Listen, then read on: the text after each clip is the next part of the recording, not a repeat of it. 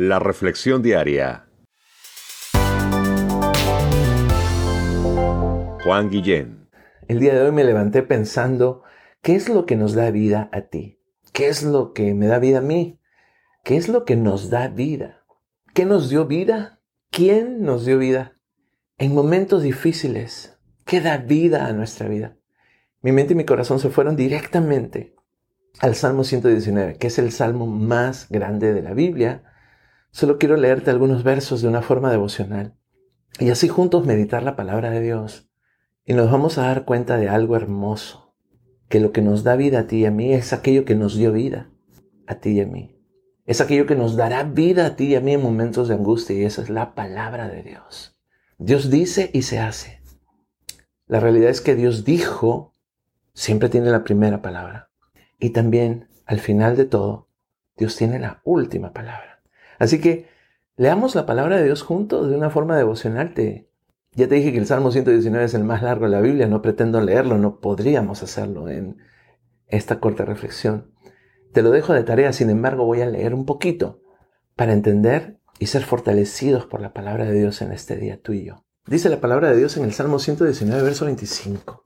Dice lo siguiente, abatida hasta el polvo está mi alma. Me encanta cómo el salmista abre su mente y su corazón a Dios. Y le dice, me falta ánimo, me faltan fuerzas. Postrado estoy hasta con lágrimas en el alma. Vengo a ti. Vivifícame según tu palabra. Vivifícame, dame vida conforme a tu palabra. Verso 26. Te he manifestado todos mis caminos. He orado a ti, te he buscado en oración. Te he dicho a través de mis palabras cómo estoy en cada uno de mis caminos. En mi casa, con mi familia, en mi trabajo, en la escuela. He traído delante de ti todos mis caminos y tú me has respondido, me has contestado. Enséñame, oh Dios, tus estatutos, enséñame tu palabra. Verso 27, hazme entender el camino de tus mandamientos, para que medite en tus maravillas. Hazme entender tu palabra, para poder entender mejor tus obras, producto de tu palabra.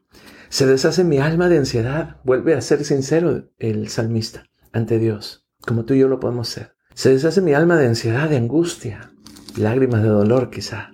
Susténtame tú, oh Dios, según tu palabra. Aparta de mí el camino de la mentira, esos caminos torcidos, productos de la mentira. Y en tu misericordia concédeme tu ley, concédeme tu palabra. Dame fuerzas a través de tu palabra. Escogí el camino de la verdad, opté por él, dice el salmista. He puesto tus juicios, tu palabra delante de mí. La escogí me he apegado a tus testimonios, a tu palabra, aquello que habla de ti y de tus obras. Oh Dios, no me avergüences. ¡Wow! ¡Qué sincero! Así tú y yo podemos ser. Por el camino de tus mandamientos correré. No solo voy a caminar por lo que tu palabra me enseñe, qué debo de hacer, qué debo de decir, sino que voy a correr cuando ensanches mi corazón. ¡Wow! Ese es un día feliz. Ese es un día hermoso. Ese es un día lleno de alegría. Cuando Dios expande nuestra mente y nuestro corazón a entender su voluntad para nuestra vida. Y cuando tú y yo podemos no solo caminar en ella, sino correr en ella. ¿Qué tal que oramos de acuerdo a la palabra de Dios? Padre nuestro, gracias. Te damos en este día por tu palabra. Ella es nuestra fortaleza. Ella es nuestro fundamento. Ella es la que vivifica nuestra vida, la que nos vuelve a dar vida en momentos de angustia.